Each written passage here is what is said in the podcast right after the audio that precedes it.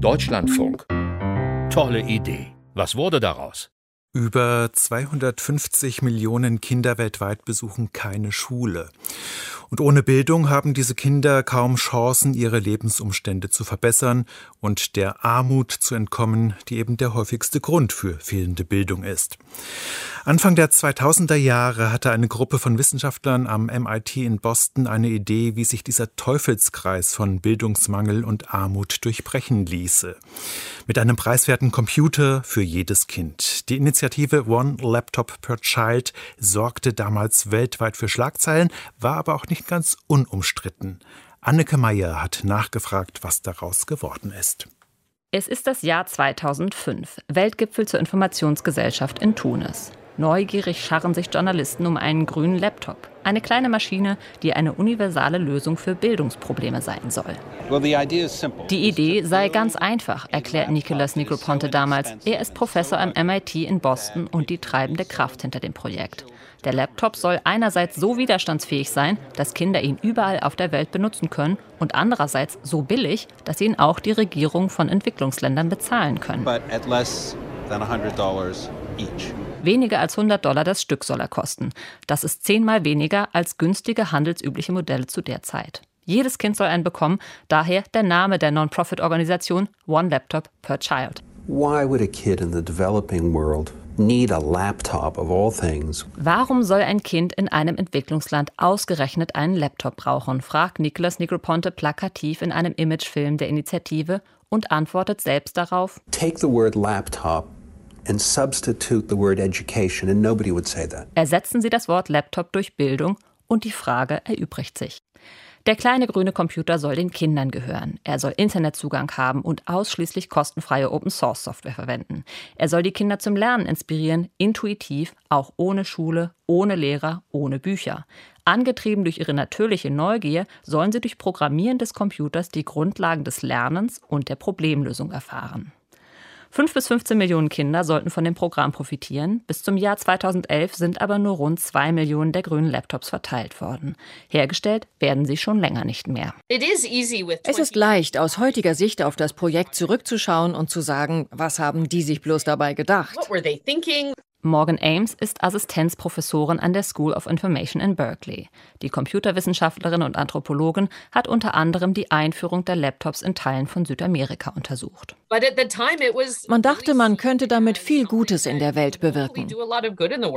Ende 2007 laufen die ersten XO getauften Kindercomputer vom Band. Die Preismarke von unter 100 US-Dollar wird nicht erreicht. Der Rechner kostet fast das Doppelte. Trotzdem kaufen einige Länder die Geräte auf Staatskosten für ihre Schüler. In anderen Ländern starten lokale Nichtregierungsorganisationen Pilotprojekte, um die Politik zu überzeugen. Unterstützt werden sie dabei von zahlreichen Freiwilligen aus aller Welt. Der Enthusiasmus ist groß, die Probleme auch. Verteilung der Geräte, fehlende Stromanschlüsse, fehlender Internetzugang und eine fehlende Infrastruktur für den Support und die Reparatur von defekten XOs. Am schwersten wiegt aber ein nicht technisches Problem, das intuitive Lernen mit dem Computer fällt den Kindern nicht so leicht, wie die Hersteller es sich vorgestellt haben. Etwa zwei Drittel der Kinder, die ich getroffen habe, fanden diese Computer gar nicht so spannend. Das Internet war ihnen ziemlich egal. Sie wollten viel lieber Fußball spielen oder hatten andere Dinge zu tun. Der XO ist nicht auf Nutzerfreundlichkeit ausgelegt. Er soll zum Nachdenken anregen. Man muss verstehen wollen, was man tut. Die Entwickler hatten eine ziemlich genaue Idee von einem bestimmten Kind im Kopf. Und diese Vorstellung ähnelte stark jenem Kind, das sie selbst mal waren. Viele Projektmitarbeiter erzählten gerne davon, wie sie als Kind durch Computer inspiriert wurden und was das für sie bedeutete. Aber ich habe nie gehört, dass jemand die Kinder mal selbst gefragt hätte, was sie eigentlich wollen. Viele der Länder, die den Kindercomputer eingeführt haben, kommen bald zu dem Schluss, dass es für den Erfolg des Projektes notwendig ist, es in Schulen einzubetten und die Lehrkräfte entsprechend zu qualifizieren.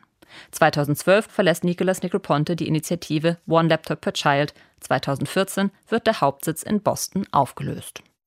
Gestorben ist die Idee damit aber nicht. Seit 2015 wird One Laptop per Child von einer Non-Profit-Organisation aus Nicaragua weitergeführt, unter Leitung der Pädagogin Mariana Cortez. Es gab immer Leute, denen klar war, es geht nicht darum, Laptops abzuliefern und dann abzuhauen.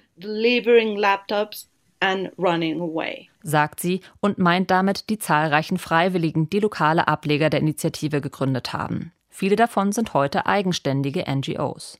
In einigen Ländern haben die Kindercomputer staatliche Strukturprogramme angestoßen. Paradebeispiel Uruguay, das als eines von wenigen Ländern während der Corona-Pandemie nahtlos auf Online-Unterricht umstellen konnte. Der Fußabdruck, den One Laptop per Child im Bereich der digitalen Bildung hinterlassen hat, ist damit deutlich größer, als die Organisation selber es heute ist. Man habe während des großen Hypes Ende der 2000er den Fehler gemacht, sich zu sehr auf das Verteilen von Laptops zu konzentrieren. In Zukunft, meint Mariana Cortez, gehe es vor allem darum, sich auf die ursprüngliche Idee zurückzubesinnen. Viele Kinder auf der Welt haben heute Zugang zu einem Computer. Jetzt geht es darum, Regierungen, Schulen und Lehrkräften Tipps zu geben, wie man diese Computer sinnvoll einsetzen kann, damit Kinder zu Schöpfern von Wissen werden, statt nur Informationen zu konsumieren. By building constructors of knowledge, not consumers of information. Tolle Idee. Was wurde aus der Initiative One Laptop per Child? Dieser Frage ist Anneke Meyer für uns nachgegangen.